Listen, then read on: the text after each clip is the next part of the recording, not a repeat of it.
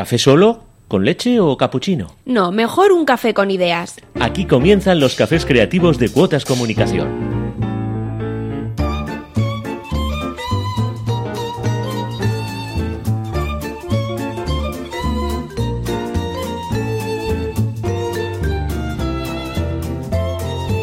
Buenas tardes y bienvenidos a un nuevo programa de los cafés creativos de Cuotas Comunicación. Ya en plena primavera ponemos en marcha de nuevo nuestras cafeteras para ofrecerles un nuevo espacio lleno de ideas y sabor. Algo que, bueno, pues ya saben que no sería posible sin ustedes y tampoco sin nuestros invitados de cada mes. Hoy vamos a hablar sobre comunicación con fundaciones y asociaciones que trabajan por y para la inclusión y la integración de las personas con discapacidad. Y es que, ¿sabían que en Aragón hay casi 130.000 personas con discapacidad? Es decir, uno de cada diez aragoneses tienen diagnosticada una discapacidad de más del 33%, según datos del Ministerio de Sanidad. Una cifra además que no para de crecer en los últimos años y que nos muestra una realidad presente en, en nuestra sociedad. Una realidad en torno a la que cada vez más existe una conciencia social. De hecho, mm, y por referirnos a algo muy reciente, las pasadas elecciones generales fueron las primeras para alrededor de 100.000 personas con discapacidad intelectual que hasta entonces no contaban con derecho a voto. Pero mmm, vamos a plantearnos, ¿queda todavía trabajo por hacer? ¿Y qué papel juegan los medios en esa labor de inclusión? Pues para hablar de todo esto contamos con expertos en el sector que nos pueden contar de primera mano su experiencia eh, y el trabajo que, están haciendo para romper con las barreras a las que se enfrenta la, discapacidad.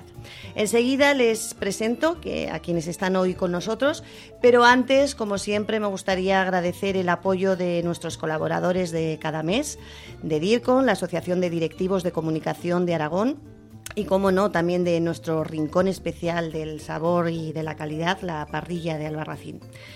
Dicho esto, yo creo que está ya todo preparado eh, para que comencemos a disfrutar de nuestro café creativo de hoy, aquí en Es Radio. Los cafés creativos de Cuotas Comunicación con María Gracia. Como decía, les, bueno, vamos a darles la bienvenida a, a nuestros invitados de hoy. Buenas tardes, Ana López. Ana López es la gerente de ASARME, la Asociación Aragonesa Pro Salud Mental. ¿Qué tal? Muy buenas tardes.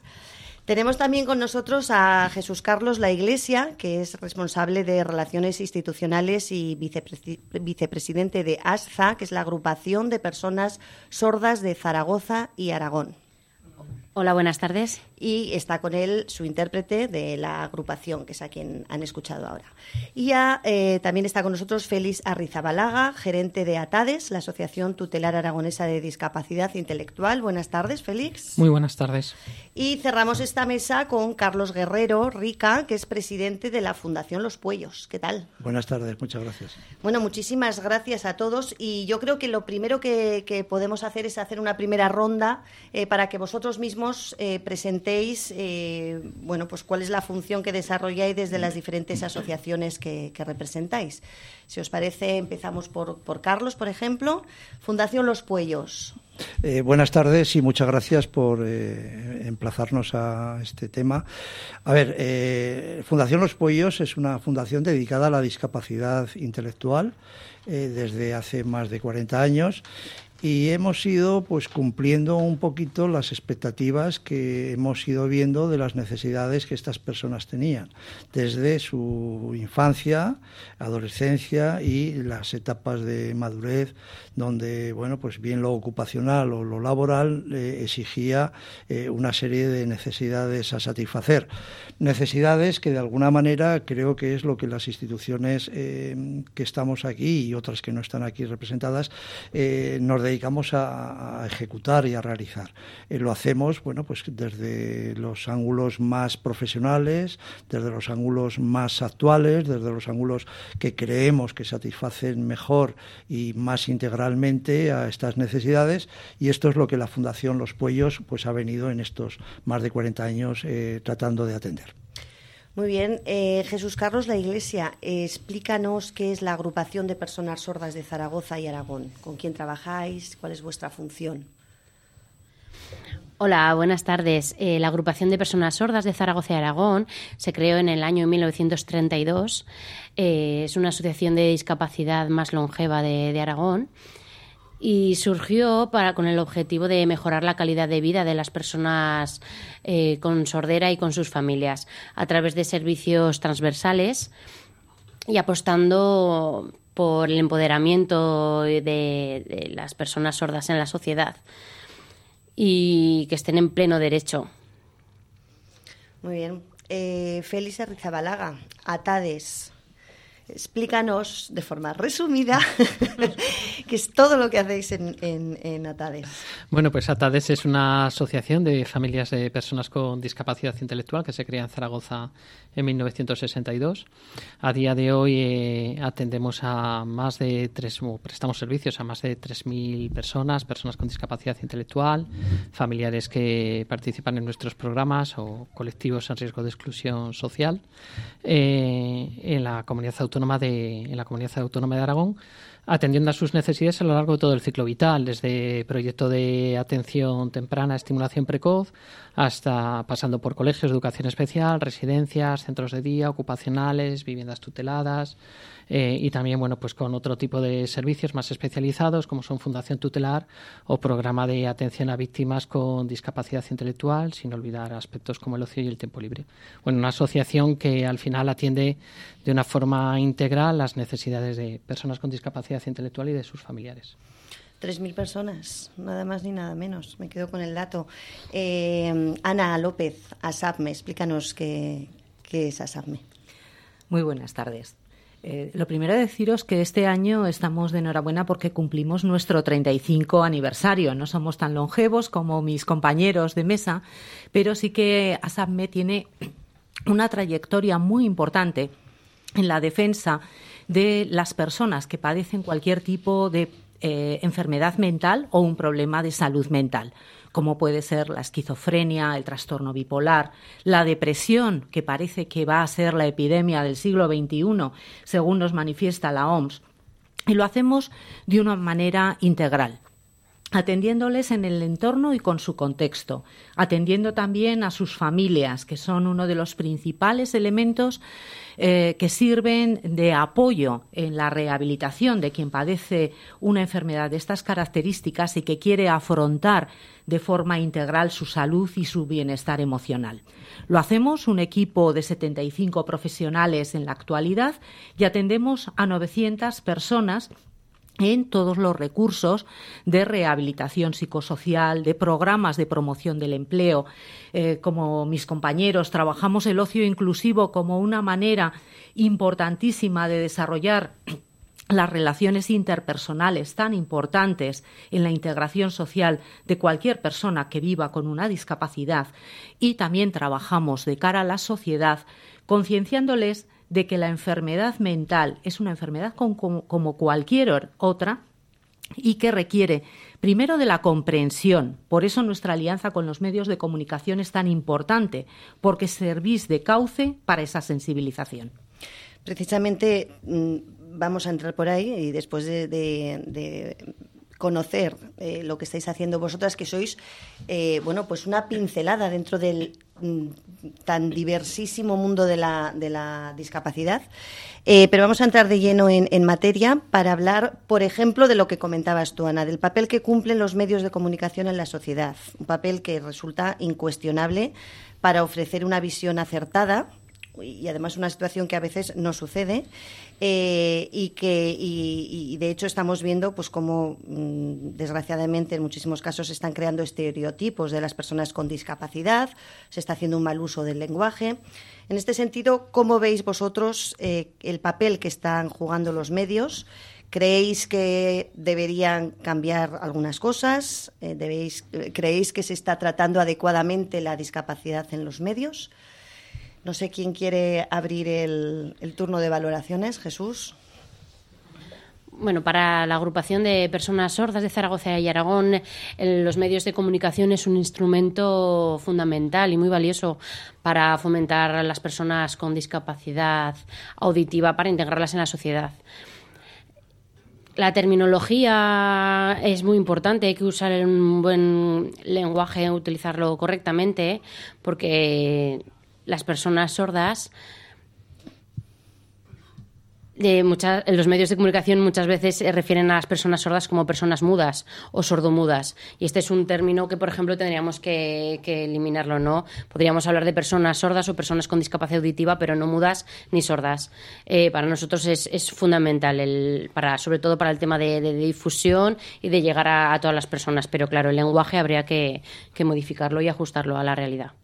En otros ámbitos de la discapacidad, no sé. Bien, eh, eh, a ver, Puellos eh, aporta sin duda lo, mismo que, nuestro compañero ha dicho de, lo imprescindible que, son los medios, sois los medios, y la necesidad de que efectivamente seáis el vehículo que adapte nuestro modo de actuar y nuestras acciones, las adapte a la, sociedad eh, con el mejor vehículo que puede ser el lenguaje cuidado que tenéis habitualmente. Eh, yo creo que en general estamos muy satisfechos de ello que muchos de los avances a los que hemos podido tener acceso profesionalmente han sido debidos a esa sensibilización conseguida por los medios y que en todo caso pues que, sigamos en esa comunión de, ideas y de, y de tareas. ¿eh? No sé si queréis apuntar algo más. Sí, a mí me gustaría decir que para eh, el colectivo en general, de las personas con cualquier tipo de discapacidad, los medios de comunicación sois un altavoz. Y me parece muy importante que medios eh, como el vuestro y tertulias como los cafés creativos den voz a los representantes o a las personas afectadas por un tipo de discapacidad. ¿Por qué? Porque, como dice la guía de comunicación, la guía de estilo que acaba de divulgar en la Confederación Salud Mental España y de la que forma parte eh, ASAPME, las palabras sí que importan. Y cómo eh, nombramos a las personas, cómo nombramos o adjetivamos, puede eh, tener una imagen positiva o dañina de todo un colectivo. Por eso es importante que los medios de comunicación sirváis de altavoz y deis esa participación que muchas veces está empañada pues eh, por eh, creencias o por determinados estereotipos, como bien decías María, que determina eh, la identidad de las propias personas cuya discapacidad es una anécdota en su vida. Ante todo son personas. Comentábamos en la comida cómo se eh, ha hecho extensivo el uso de un sector de la población para el tema de la incorporación al derecho a voto de un número muy importante de personas que tienen una discapacidad y cuya característica en común donde se ha abierto la libertad es que tienen una situación de incapacitación judicial en ese colectivo están englobadas personas no solamente con discapacidad intelectual, que también, sino personas con un problema de salud mental o con otros problemas de tipo cognitivo o deterioro neurológico que también han podido ejercer ese derecho. Y sin embargo se ha sesgado la información de manera totalmente involuntaria, estoy segura. Claro, y quizás ahí es el, vuestro papel, precisamente, el de, el de también servir un poco de altavoces de vuestros propios colectivos a la hora de hacer estas aclaraciones y sobre todo en la lucha contra los estereotipos. En la comida hablábamos también de la campaña que, que está poniendo en marcha, creo, eh, ahora, ¿no? Atades. Eh, precisamente para luchar contra eso, ¿no? Contra, las etiquetas, las etiquetas, ¿no? Las etiquetas que categorizan a las personas y muchas veces se construyen en base a estereotipos y prejuicios. Eh, para nosotros... y que luego eso se refleja en los medios, que eso lógicamente. Se, que eso se refleja en los medios y acaba condicionando el desarrollo de, de las personas que tienen unas características especiales. Eh, nosotros, eh, al final, entendemos que el papel de los medios de comunicación, o nosotros como los vemos, también es como un, aliado a la hora de, de intentar transformar la sociedad, que es nuestro fin último todos intentamos, todas las entidades que estamos aquí, intentamos eh, construir una sociedad o cooperar en la construcción de una sociedad más justa, más inclusiva, que refleje la diversidad eh, real de nuestra sociedad y que también genere los elementos y los apoyos y las políticas para que las personas, con independencia de sus capacidades, pues tengan oportunidades para, para desarrollar un proyecto de vida autónomo. Y entendemos que ahí es importantísimo el papel que juegan los medios de comunicación, no solamente desde el punto de vista de la sensibilización de la población, sino también en un papel educativo el explicar cuál es la realidad, una realidad que muchas veces se ve oculta o se ve distorsionada por esos prejuicios o por un desconocimiento, porque al final muchas veces los colectivos a los que pertenecemos son colectivos muy invisibles para el resto de la, de la sociedad. Hablábamos antes en la comida, por ejemplo, las personas sordas, claro, tú una persona sorda normalmente no la identificas, no, no, no, tiene unos rasgos eh, físicos ni tiene una conducta que tú en un momento determinado puedas identificar. O personas con discapacidad intelectual, un colectivo sumamente heterogéneo en el que no estamos hablando exclusivamente de personas con, síndrome de Down, que también son personas con discapacidad intelectual que físicamente las puedes identificar. Pero hay muchísimas personas con discapacidad intelectual que en una conversación de dos o tres minutos no identificas esa, esa discapacidad intelectual. Entonces, bueno, yo creo que hay eh, los, los medios de, de comunicación os convertís en un canal y en un aliado que nosotros, las entidades que trabajamos eh, apoyando a las personas con distintas capacidades, necesitamos para construir esa sociedad más justa y más integradora. Y, no nos podemos olvidar, nunca nos olvidamos en los cafés creativos, siempre sale aquí el tema de la comunicación interna, pero es que creo que hoy, con el tema de la discapacidad y con las características de, por ejemplo, vuestras organizaciones, es más, eh, se hace más evidente todavía la importancia de generar eh, bueno, pues unas buenas estrategias de comunicación interna. Eh, estoy pensando en un ATADES con 3.000 personas, con un, público interno de 3.000 personas, eh, la agrupación de personas sordas o, incluso O, también vosotros, ¿no? que tenéis además diferentes ubicaciones, diferentes tipologías de públicos. ¿Cómo estáis eh, trabajando esa parte? Eh, ¿Cómo estáis haciendo, eh, digamos, la comunicación interna con vuestros propios usuarios? No en ese sentido.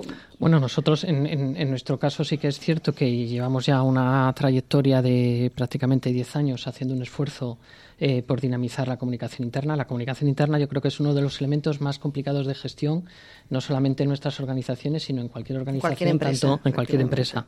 ¿vale? Pero sí que es cierto que nosotros, en el caso de ATADES, eh, nosotros somos una asociación de, de, familias con un número importante de, de socios, superior a los 3.000. Entonces, bueno, pues al final llegar a esa población, llegar a nuestros casi 800 trabajadores, llegar a las personas que atendemos, es algo fundamental porque también intentamos que haya una vida asociativa dinámica. ¿Eso cómo lo hacemos? Pues lo hacemos a través de distintos elementos. Eh, primero, dedicando recursos internos de nuestro equipo profesional a comunicar con esos grupos de interés. Eh, y luego también pues con distintas herramientas, con distintos instrumentos, eh, apoyándonos en comunicación digital a través de newsletters, de distintas herramientas de comunicación, eh, pero también uno de los últimos elementos ha sido el hecho de crear una, una, web TV, una web de televisión, eh, en las cuales nosotros generamos nuestros propios contenidos y una de las novedades de que generemos esos contenidos, que son los que luego trasladamos a nuestros distintos grupos de interés, es que en la elaboración de los contenidos, en la producción de los contenidos audiovisuales, participan también eh, personas con discapacidad intelectual. Los hemos formado y están participando en la grabación de contenidos, en la producción de contenidos, con un resultado sumamente positivo y además también, bueno, pues de alguna forma eh, otorgándoles ese rol de protagonistas en aspectos que a ellos les afectan directamente y que en los que entendemos que también pueden participar desde una total normalización. Y Jesús, por ejemplo, nos, comentabas eh, que vosotros os enfrentáis además a, otra dificultad y es que muchos de vuestros usuarios, bueno, pues son personas ya con una cierta edad y que las nuevas tecnologías, bueno, pues eh, implica una dificultad que para vosotros en otro tipo de, usuarios, bueno, pues sería la posibilidad de, difundir información, de darles, bueno, pues ciertas eh, aplicaciones, ¿no? Para su vida diaria. ¿Cómo superáis estos retos? Bueno, cuando nosotros eh, organizamos cualquier actividad o cualquier evento, eh, la forma que tenemos para difundir las noticias a los socios, sobre todo a las personas mayores, como antes en la comida hemos estado hablando, es, somos igual que las personas oyentes ¿no? del resto de la sociedad. Entonces, nosotros que solemos hacer crear grupos de lista de difusión de WhatsApp, entonces pues hacemos vídeos accesibles en lengua de signos.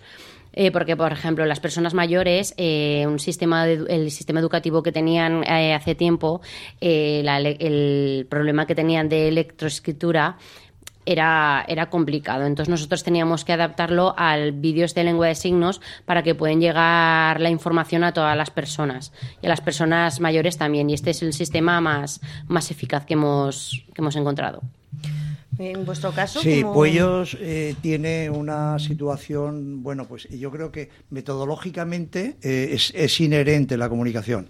En nuestros métodos de formación, en nuestros métodos de reuniones que hemos mantenido siempre y que, bueno, claro, lógicamente toda la innovación que hay en los medios nos ha favorecido, nos ha facilitado ese entramado pero es imprescindible y como ya decía eh, Félix, eh, es de lo más complejo eh, la comunicación interna.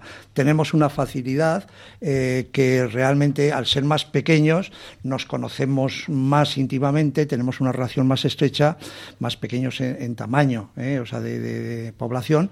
Entonces conocemos a todos los muchachos y muchachas, conocemos a todas sus familias, conocemos a todos los profesionales, incluso pues el intercambio personal y familiar de las circunstancias y eso facilita, es un facilitador interno que claro, eh, en, entidades ya mucho más numerosas eh, esto no es posible, ¿no? Pero bueno, eh, lo hemos atendido siempre y ahora tenemos el gran reto de, las comunicaciones, estamos en el siglo de las comunicaciones, de las redes, de todo esto, Entonces, sí, por ello. Sí, por ello, por ello. En, en ASAFME, bueno, además tenéis una persona que se dedica exclusivamente a temas de comunicación, como en otras de muchas otras organizaciones. ¿Cómo trabajáis este tema? Sí, para nosotros es importante diferenciar la comunicación hacia el equipo de trabajadores, en la que, bueno, no repito lo que ha comentado Félix, pero algo muy importante es que en salud mental ha habido eh, una carga estigmatizante tan importante hacia el colectivo que ha sido muy difícil que dieran la cara las personas afectadas por un problema de salud mental, cuando es tan importante que den su testimonio. Por eso hemos volcado mucho nuestros esfuerzos a empoderar y a darles herramientas de comunicación que a través de su participación en los medios de comunicación, a través del blog que editan los propios usuarios y los testimonios que nos ofrecen, nos permiten dar una visión realista del colectivo eh, en testimonio en primera persona. Y eso nos parece la clave de nuestra comunicación. Y, como decía eh, nuestro compañero, es verdad que estamos en un momento en que las redes sociales, las nuevas tecnologías nos ofrecen herramientas valiosísimas, que entiendo que también de las cuales sacáis provecho, lógicamente. Sí, ¿no? sí, Pollos concretamente pues tiene también su departamento de comunicación en el cual entra no solamente una persona dedicada a ello y a las redes en particular, sino que entra todo el componente, por ejemplo, gráfico, de, imprenta, de edición, eh, o sea, todo lo que efectivamente podemos utilizar para trasladar, para, para contar eh, eh, todo lo que mm, estamos haciendo y sea conocido sobre todo, pues para que estén informada, para que la sociedad esté informada y sepa en un momento determinado de necesidad, sepa hacer uso de esos recursos. ¿eh? No tenemos un afán, un afán de marketing, no tenemos un afán de, de, exhibir lo que realmente no debiera de ser así, porque es nuestra obligación. Las entidades estamos obligadamente a satisfacer eh, profesionalmente lo que tenemos que hacer. Eh, pero sí es cierto que como mm, reto observamos que las familias necesitan saber qué recursos existen y qué diferenciales hay, porque claro, somos varias las asociaciones o instituciones y todas somos importantes y tenemos unos diferenciales pues mm, que seguramente eh, pues también tenemos que comunicar entre nosotros para, para definir bien eh, los ámbitos. Por cerrar ya, porque se nos está acabando el tiempo y volviendo un poco a esa primera pregunta en la que nos referíamos al, a la visión que se está aportando desde los medios, de una forma súper resumida. Eh, y haciendo un examen a la situación actual de la comunicación y en concreto de, la visión que se da desde los medios. Damos un aprobado, un necesita mejorar, hacia dónde tenemos que, ir, dónde pondríais el, el acento. Ronda rápida. Empezamos por Jesús. Bueno, pues yo antes he hablado de los medios de comunicación, pensamos que es un instrumento muy valioso, pero sí que es verdad que falta alguna cosa por mejorar. Pues lo, lo que hablamos es, es, como un altavoz ¿no? de, de las personas con, con discapacidad, de, de, sensibilizar, es muy importante, pero creo que sí que hay una parte de para mejorar. Damos un positivo. Yo también, yo un progreso adecuadamente. Creo que los medios de comunicación están contribuyendo a esa visión más inclusiva y más normalizada de los distintos colectivos de personas con discapacidad, pero creo también que hay que huir de, mensajes simplistas y de realidades que no expliquen adecuadamente esa, esos colectivos tan heterogéneos y tan diversos en los que creo que es importante vuestra labor para que la sociedad los conozca y los aprecie. Ana López, Asabme. Un aprobado a los medios de comunicación profesionales y una alerta importante a todas las redes sociales que están en manos de personas no profesionales y que ponen en riesgo mensajes contradictorios y a veces peligrosos en el ámbito de la salud. Y Carlos. Sí, notable, notable, pero mejorable, sin duda. ¿eh? Y cafés como este pueden ser eh, un medio para que los medios también conozcáis más la realidad.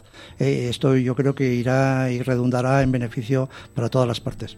Muy bien, bueno, pues vamos a quedar con ese aprobado y terminamos aquí porque no tenemos más tiempo. Desgraciadamente se nos han quedado muchos temas que, que, hubieran provocado yo creo que un debate muy sabroso, pero nos tenemos que despedir. Muchísimas gracias a todos nuestros invitados de hoy y a ustedes pues les emplazamos a nuestro próximo programa eh, que será ya en mayo. Así que muchísimas gracias por escucharnos y hasta entonces.